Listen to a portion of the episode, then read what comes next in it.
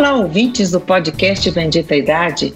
Começamos mais um episódio e, como sempre digo, é um enorme prazer falar aqui para vocês. Dedica-se a esperar o futuro apenas quem não sabe viver o presente. Estas sábias palavras são de Sêneca, filósofo, escritor e político romano no período de 4 anos antes de Cristo a 65. No entanto, podemos analisar em que tempos de pandemia, reclusos em casa, em isolamento social, distante daqueles que amamos, tudo isso nos faz pensar fortemente no futuro, já que este está distante e em suspensão. Não são raras vezes que projetamos para frente nossos desejos de superação e a esperança de dias melhores. Mas se temos que viver intensamente esse tempo presente, mesmo que trancados, por imposição da crise viral que assola todo mundo, que seja com compaixão, consciência, gratidão e equilíbrio entre todas as dimensões que nos compõem. É fato que o processo de envelhecimento provoca grandes transformações em todos nós. Mas o retardamento desse processo e o consequente aumento do tempo médio de vida constitui uma das incríveis mudanças sociais dos últimos tempos. Tenho como convicção de que, quanto mais informações de qualidade forem disponibilizadas, mais as pessoas poderão opinar e tomar decisões assertivas. Para conversarmos sobre temas relacionados ao processo de envelhecimento e saúde, convidamos o Dr. José Carlos Campos Velho. Ele é médico, especialista em geriatria, coordenador da equipe de geriatria do Hospital Santa Catarina, em São Paulo, membro da Câmara Técnica de Geriatria do CREMESP e editor do site Slow Medicine Brasil. Olá, doutor José Carlos, e já agradeço ter aceitado o nosso convite. Olá, é, é um prazer estar aqui conversando com você, Geni, no podcast. Realmente essa é uma forma uh, contemporânea de comunicação que tem sido cada vez mais trabalhada e elaborada e divulgada. Eu acho que o podcast realmente é uma grande forma uh, de comunicação atual e, e, que permite que a gente se atualize, que a gente converse, que a gente possa ter discussões aprofundadas sobre alguns temas então, eu quero agradecer a oportunidade de estar participando do podcast. Então, é uma ferramenta democrática, possível e, no tempo que nós estamos vivendo, uma das formas mais, mais viáveis, né? E, para iniciar, doutor José Carlos, eu vou fazer uma pergunta para um geriatra, né? E ele diz, a minha pergunta diz assim, poderíamos dizer que envelhecer é uma arte? E teria algum segredo para que nós pudéssemos envelhecer, ou vários segredos, é, lógico que uma forma mais jocosa de dizer o segredo, de viver, envelhecer e ter uma longa vida com saúde e qualidade? Eu acho que sim. Eu talvez entenda mais do que uma arte especificamente o envelhecimento enquanto um processo, um processo em que a arte pode ser incorporada a esse processo. A arte, num sentido mais amplo, que é a maneira pela qual nós vamos, através da experiência, através do conhecimento, através da elaboração do nosso relacionamento com o outro, aprendendo a viver, ou seja, aprender a arte de viver e talvez a gente possa dizer assim que a própria arte mesmo, a arte em sentido mais restrito, quando eu estou falando de música, quando eu estou falando de arte plástica, quando eu estou falando das questões culturais em gerais, a arte é uma maneira de você conseguir uh, instrumentos e ferramentas para fazer o teu envelhecimento melhor. Existem hoje, né? Existe uma uma ideia de que nós não queremos envelhecer, nós temos medo de envelhecer. É como se fosse um pecado envelhecer. E daí surgem diferentes formas, né, ou fórmulas de querer evitar que isso aconteça. E aí essas terapias denominadas anti-envelhecimento ou, ou anti-aging têm sido alvo de muitas propagandas. Não seria isso práticas ilusórias e até perigosas? Essa é uma questão que eu acho extremamente interessante. Por quê? Em primeiro lugar, assim, eu considero que o envelhecimento é um processo de diferenciação. A revelia, ou contrariamente ao que muitas vezes se coloca, de que todos os velhos são iguais, eu acho que na verdade a, o envelhecimento ele diferencia as pessoas. Em que aspecto que eu estou querendo colocar isso? É, quando a gente nasce, a gente é muito parecido. Os bebês são muito parecidos. Eles podem ter alguma diferença no tamanho, na cor, no sexo, mas eles são muito parecidos, né? Mas assim, a gente nasce aquele patrimônio genético, aquele potencial biológico, e ao longo da nossa vida a gente vai sendo uh, influenciado pelo meio ambiente. Então, o que acontece é que a gente, além do fato de ter um padrão biológico e genético, que é o que nos constitui biologicamente, a gente se desenvolve dentro de uma cultura, dentro de uma etnia, dentro de um país, dentro de um lugar, dentro de um. E isso nos permite que nos diferenciemos então a gente, o, a, o processo de envelhecimento é um processo de diferenciação.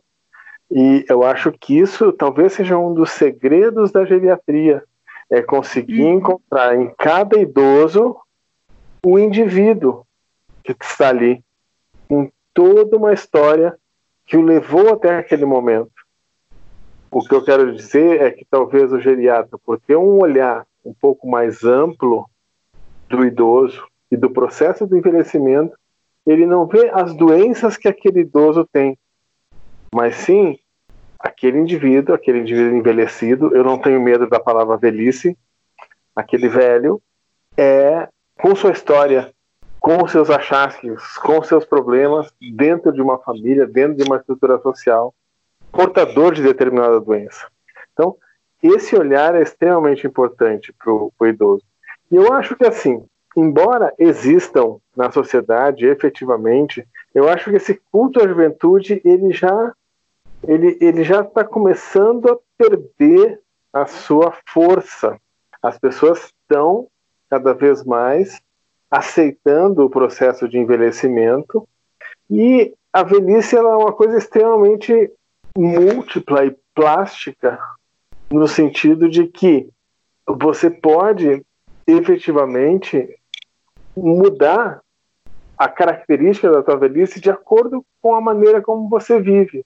Se a gente for olhar para alguns anos atrás, por exemplo, eu me lembro, quando eu era criança, o meu pai, com 40 anos, era um indivíduo sério, um pai de família, um... ele usava bigode, era... Ele, ele era um senhor de idade.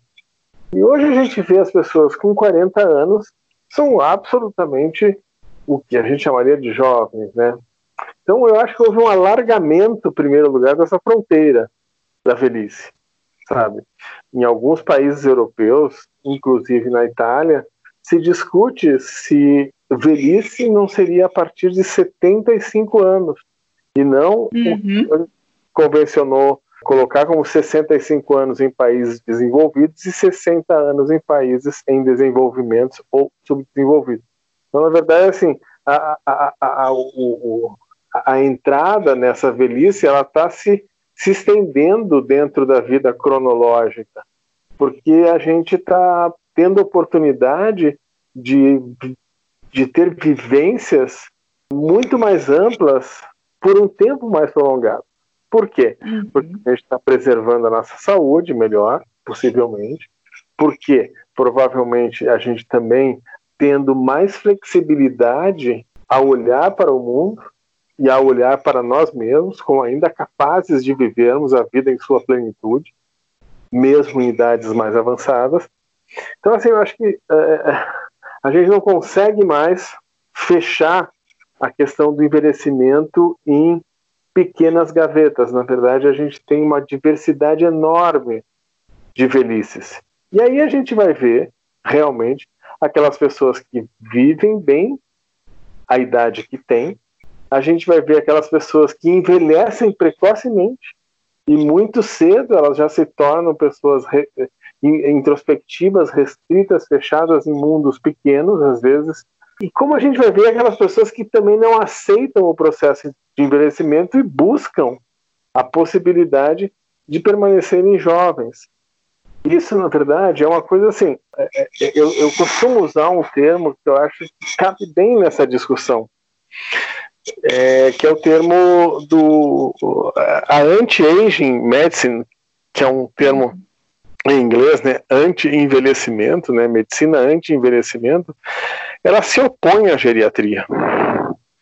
Por quê? Porque a geriatria é pró-aging. A geriatria quer que as pessoas envelheçam, mas quer que as pessoas envelheçam com qualidade de vida, com capacidade funcional, com possibilidades de ter uma vida rica de vivências e convivências. E essas terapias, é, como eu fiz a pergunta, elas se demonstram ilusórias, é como se aquele processo não fosse se estender. E a Organização Mundial da Saúde colocou que uma das grandes conquistas desse século, né, do século XXI, é, foi a longevidade estendida, né?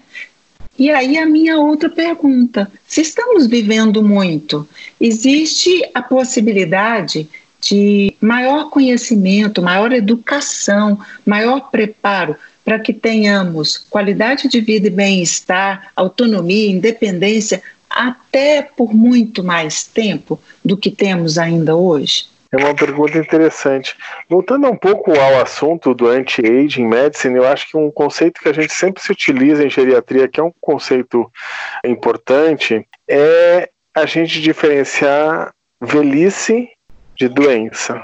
A gente sabe que velhice não é uma doença, envelhecimento é um processo natural, é uma das fases da vida. Porque o processo de envelhecimento em si não é uma coisa tratável à medida que não se configura enquanto doença. Mas o, o, a abordagem adequada, cuidadosa das doenças pelo geriatra, dos problemas de saúde que acometem o idoso, isso é essencial. Então, na medida em que a gente não vê o processo de envelhecimento como uma doença, a gente não vê por que, que nós deveremos tentar freá-lo através de terapias específicas. O que a gente pode é melhorar a qualidade do envelhecimento. O que a gente pode ter uma abordagem impecável das doenças que acometem a velhice, procurando fazer com que elas tenham menos impacto no cotidiano da pessoa e permitam que ela mantenha essa qualidade de vida. E manutenção da qualidade de vida na velhice passa pela capacidade funcional, passa pela preservação da autonomia e da independência. Então, esses conceitos, capacidade funcional, autonomia, independência, são conceitos muito mais ricos do que o conceito de anti-envelhecimento. Na verdade, como eu falei, a gente é favorável que as pessoas vivam, vivam cada fase de sua vida, inclusive o envelhecimento, da melhor forma possível. E, e resgatando o que a gente falou um pouquinho antes do processo de individualização que ocorre na velhice, do processo de diferenciação que ocorre na velhice, a gente tem essa clareza assim. A velhice não é um conceito homogêneo. A gente olhar a velhice como algo homogêneo empobrece a nossa visão do envelhecimento. As pessoas são diferentes, existem velhos e velhos, velhices e velhices. Não existe um processo único e inexorável. E esse processo ele é cultivado ao longo da vida, através de uma série de atitudes que a gente pode até se debruçar um pouco sobre elas, mas eu costumo dizer assim de uma maneira mais coloquial assim, e um envelhecimento bem-sucedido que que chega a ser um conceito, existe um conceito de envelhecimento bem-sucedido, existe um conceito, inclusive um livro que foi publicado por um grande geriatra americano chamado Howe, que chama Envelhecimento Bem-Sucedido, que o, o envelhecimento bem-sucedido ele decorre de três fatores, né? Um fator é a tua carga genética, ou seja, se você vem de uma família longeva, você tem mais pro probabilidades de ser longevo também. Então, isso é a, a, o determinismo genético da velhice.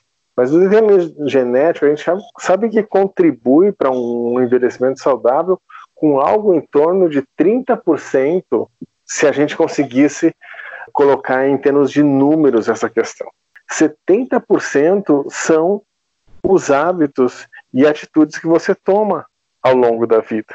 Sendo que aí a gente pode realmente explorar com mais clareza o que, que são hábitos mais saudáveis e que te permitem ter uma velhice com mais qualidade, uma velhice independente e autônoma.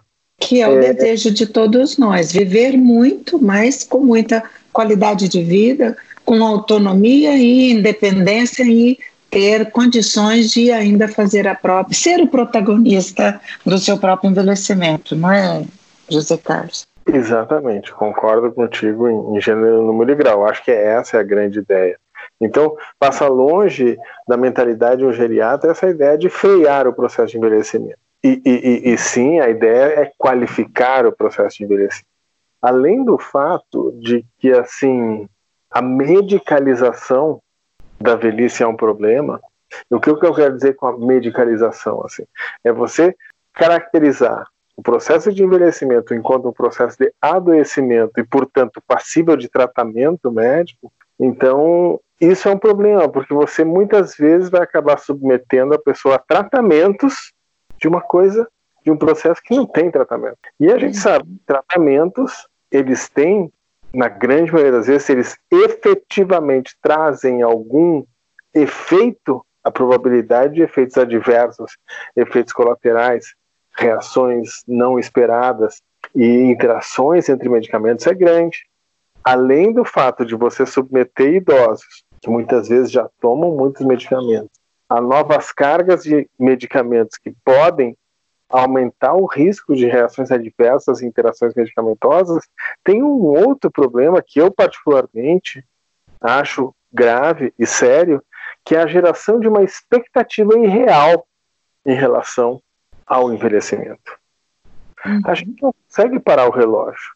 Se você conseguir fazer com que o Sol, que nasce no leste e se põe no oeste, pare em determinado momento pela sua vontade, talvez um dia a gente consiga parar o processo de envelhecimento. Mas enquanto o Sol, a Terra continuar rodando do, em torno do Sol e em torno de si mesma, o tempo vai estar passando e as pessoas vão estar envelhecendo. Então não existe uhum. maneira de você fazer com que essa coisa se modifique. E é essa ideia que muitas vezes está por trás das perspectivas de tratamentos anti-envelhecimento. É a ideia de paralisar o tempo, de parar o tempo, de parar a passagem do tempo. Isso absolutamente não existe.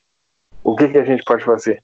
É acompanhar a passagem do tempo da melhor maneira possível. Os médicos geriatras têm essa condição de nos dar esse suporte para caminharmos bem, inclusive o desejável até o fim.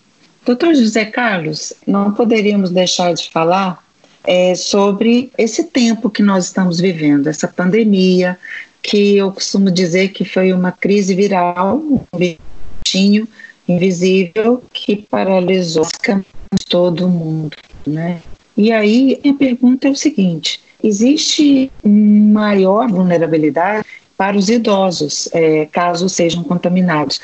o que que isso tem que possa ser passado para nós e que a gente uh, possa repassar para as pessoas do nosso entorno e dar com mais propriedade, com mais cuidado, com mais conhecimento. É, eu acho que a epidemia pelo Covid-19, novo coronavírus, pegou todo mundo de surpresa.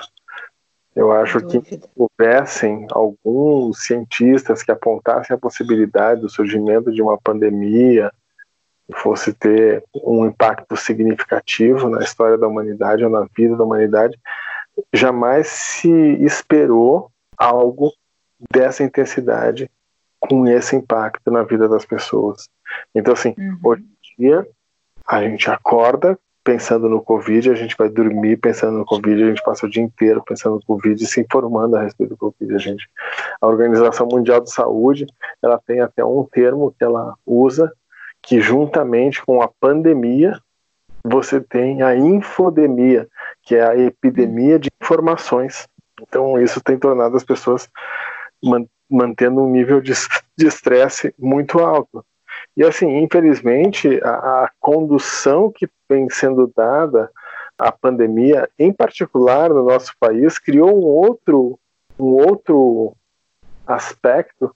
Eu já ouvi algumas pessoas falarem que é o pandemônio da pandemia, que é essa uhum. coisa que eu acho que a gente conseguiria enfrentar essa pandemia com mais tranquilidade, com mais paz, com mais uh, instrumentos, até com mais harmonia, se a gente estivesse vivendo uma situação de uma estabilidade social, política melhor.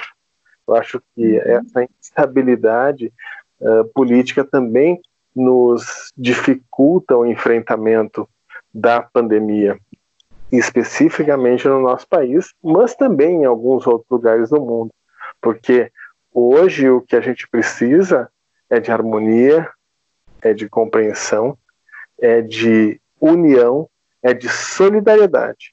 É, são esses os instrumentos fundamentais para a gente enfrentar a, a, a pandemia de uma maneira que ela traga menos impacto do que vem trazendo. Mas o que a gente está vendo é absolutamente o contrário. A gente está vendo uma polarização enorme da sociedade, uma politização em relação a, a, a tratamentos e perspectivas de abordagem, que estão simplesmente ampliando a nossa vulnerabilidade a esse vírus que é extremamente agressivo e que se dissemina de uma maneira rápida e impressionante na sociedade. Em relação aos idosos, né? Acho que um conceito importante que a gente deve sempre colocar é o conceito de fragilidade, né? É um outro conceito que tem se falado muito em geriatria, particularmente naqueles pacientes mais idosos, cronologicamente, ou seja, mais velhos, que são portadores de múltiplas patologias ou tiveram doenças mais severas, eles muitas vezes se tornam pessoas mais frágeis, e isso os deixa mais vulneráveis à infecção pelo coronavírus. Portanto, se você for um idoso mais robusto, que seria estaria no outro polo da fragilidade, você tem um fator de risco que é o fator idade, mas em sendo uma pessoa mais robusta, isso acaba sendo um fator protetivo, mais uma vez a gente se defronta com a questão da, das diferentes e da diversidade da velhice. Porque a gente sabe que uhum. pessoas com 70 anos muitas vezes são mais robustas do que pessoas com 60. Ou uhum. de 80 anos que são mais robustas do que pessoas de 70 anos. Então, esse caráter individual tem. Mas a gente sabe que portadores de doenças crônicas, extremamente frequentes no envelhecimento, como hipertensão arterial, insuficiência cardíaca, doenças pulmonares crônicas, o diabetes, todas essas pessoas, todas essas doenças, perdão, elas tornam o idoso mais vulnerável a quadros mais graves do, associados à infecção pelo coronavírus. Então, eu acho importante que a gente faça essa diferenciação de saber que aquele idoso por ser idoso, ter acima de 60 anos, isso já é um fator de risco. Mas aquele idoso cujas doenças, portador de algumas patologias, ou já mais fragilizado, ele tem um risco maior de ter um curso mais complicado dessa doença. Então, a, a, me parece que inter, as interfaces, as interrelações entre idade e envelhecimento, elas passam por isso pelo grau de fragilidade que a pessoa tem, pelas doenças que ela tem e pelo grau de controle que ela tem nessas doenças. E aí a gente tem um ponto importante. Qual é o ponto importante? É que, na verdade, as classes sociais menos favorecidas, com muita frequência, elas têm doenças crônicas pobremente controladas. e isso as coloca ainda num risco maior. Então existe uma diferenciação social na forma como o vírus se manifesta. E isso é uma coisa triste, né? É, porque é, é um pouco a nossa realidade, né? A realidade do nosso país. Doutor José Carlos, eu queria te fazer uma pergunta. E como já foi dito, né? Eu disse no início, você é o editor do site Slow Medicine. Né? Então, eu gostaria que você falasse um pouco para nós sobre o que vem a ser esse movimento, a filosofia, acho que é uma filosofia, né?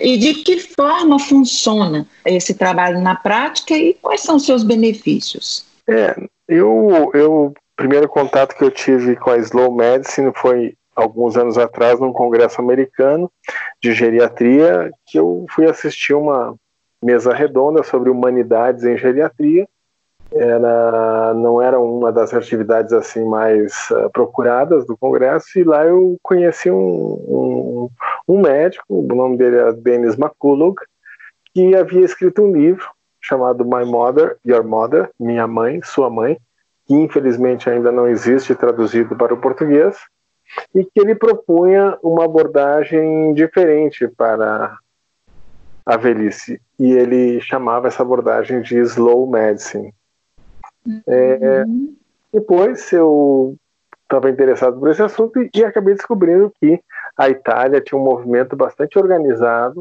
chamado Slow Medicine. Havia várias outras iniciativas nos Estados Unidos e também um instituto de Slow Medicine na Holanda.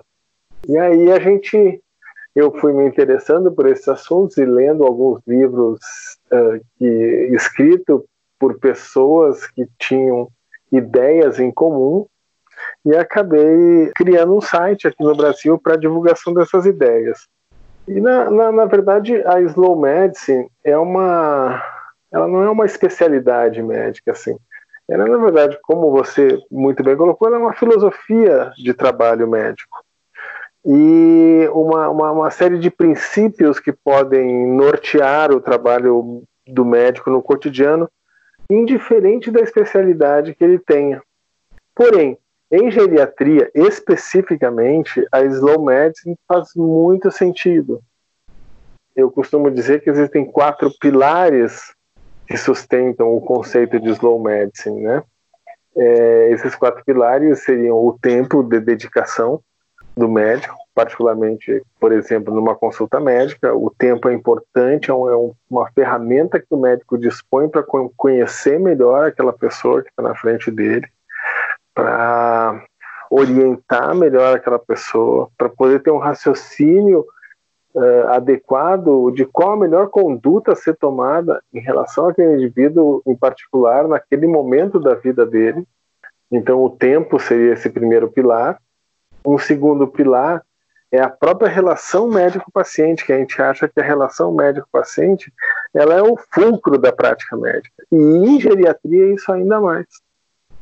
E a relação médico-paciente e o tempo, ela não é uma coisa que se estabelece numa única consulta. As pessoas sempre pensam em slow medicine como uma consulta muito longa, em que o médico e o paciente ficam duas, três horas juntos. Não, na verdade não é isso. Assim, pode até ser isso, mas não necessariamente eu acho que assim, mais do que uma hora de consulta, muitas vezes, não sei se faz muito sentido, uma consulta de uma hora ela permite um, uma boa abordagem, colocando como um parâmetro. Mas, na verdade, o conhecimento que o médico tem do paciente e da família dele ao longo do tempo, assim, a partir de uma perspectiva longitudinal, isso é muito importante também. Então, o tempo não é o tempo especificamente do tempo de uma consulta médica, mas o tempo de interação entre essas pessoas. E quanto mais uhum. tempo isso acontecer, mais frutíferas de confiança e maior solidez vai ter esse relacionamento. Um terceiro ponto que a gente acha importante, né, é o que a gente chama de compartilhamento de decisões e isso, assim, eu vivi talvez no início da minha, ou na minha formação como médico na faculdade, um momento que a medicina era muito verticalizada. Em que sentido eu quero afirmar que ela era verticalizada? No sentido de que o médico determinava e o paciente obedecia. O médico era detentor do conhecimento e o paciente, para que pudesse ter o benefício do tratamento oferecido pelo médico, deveria obedecê-lo. E a gente hoje, um dia, tem uma, uma horizontalização desse processo. O médico e o paciente, e a gente pode ampliar um pouco isso e dizer o profissional de saúde e o paciente, dentro de uma perspectiva horizontal. São dois parceiros, são duas pessoas procurando o melhor resultado. Então, uma das uhum. formas de se conseguir esse resultado melhor é dividindo informação com esse paciente, informação ética, informação idônea, de maneira que as decisões tomadas possam ser essas decisões mais adequadas de acordo com os valores, de acordo com as expectativas da pessoa. E isso é chamado de compartilhamento de decisões, que seria o terceiro pilar da slow medicine.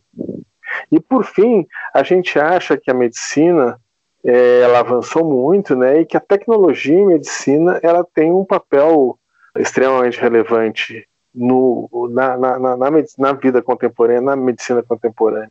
Mas é, a gente acha que a tecnologia deve ter um papel complementar a essas outras coisas que eu falei, ao tempo, a, a, a relação médico-paciente, ao compartilhamento de decisões. A tecnologia não deve ser utilizada abusivamente, a gente deve ter uma utilização racional e ponderada da tecnologia. Isso significa que se muitas vezes se pede exames demais, se dá remédios demais, se conversa menos. Então, o que a gente propõe é que se façam os exames adequados, se deem os medicamentos adequados, mas a partir das reais necessidades do paciente e que vão definitivamente trazer benefícios adequados para ele. Os italianos, eles têm uma proposição que está dentro de um manifesto, né?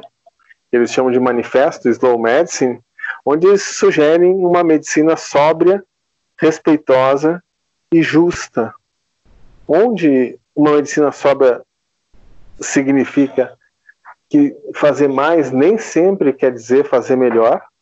Uma medicina respeitosa coloca o doente, o paciente, na, na, no centro do cuidado e, de certa maneira, ela propõe que as expectativas, os valores e os desejos daqueles do paciente sejam levados sempre em consideração. E a terceira questão seria uma medicina justa, né? Que promovesse cuidados adequados e de boa qualidade para todos, uma medicina democrática, uma medicina. Então, o grupo italiano, a Associação Italiana de Slow Medicine, criou esse manifesto, que existe em seis línguas, né, que pede por uma medicina sóbria, respeitosa e justa.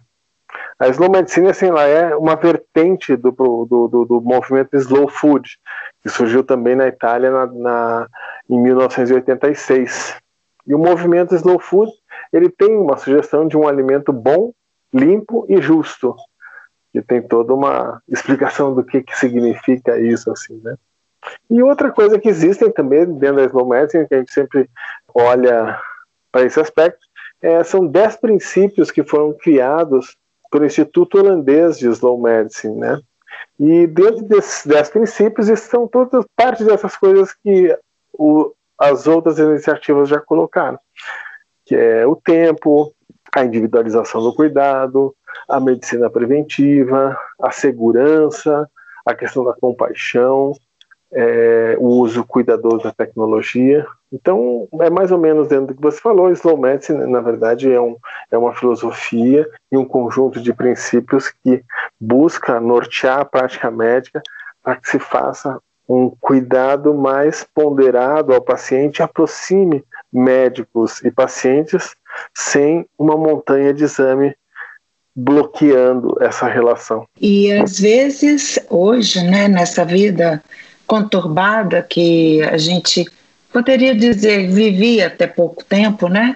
É, as pessoas querem esse cuidado, as pessoas querem essa atenção, as pessoas querem compartilhar realmente o seu sentimento, as suas necessidades. E aí, doutor José Carlos, eu gostaria muito, né, pelo avançar do nosso tempo, que você deixasse uma mensagem para os nossos ouvintes sobre o processo de envelhecimento, sobre esse momento e sobre a, essa, essa filosofia de abordagem, de atendimento que é a Slow Medicine. Bem, a conclusão sempre é um momento delicado, né? Uh, mas o que eu, eu diria, de certa maneira, é o seguinte: como você mesmo falou, as pessoas buscam hoje esse cuidado mais humanizado, mais, uh, mais uh, compassivo, né?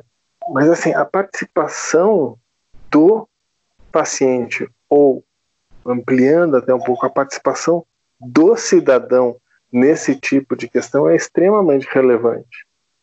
Por quê? Porque assim, a gente criou uma geração e os médicos, de certa forma, ajudaram a criar isso, os médicos e o próprio sistema de saúde, uma geração que acredita que o importante é fazer exames, é tomar medicamentos, é fazer o exame mais novo e tomar o medicamento mais moderno.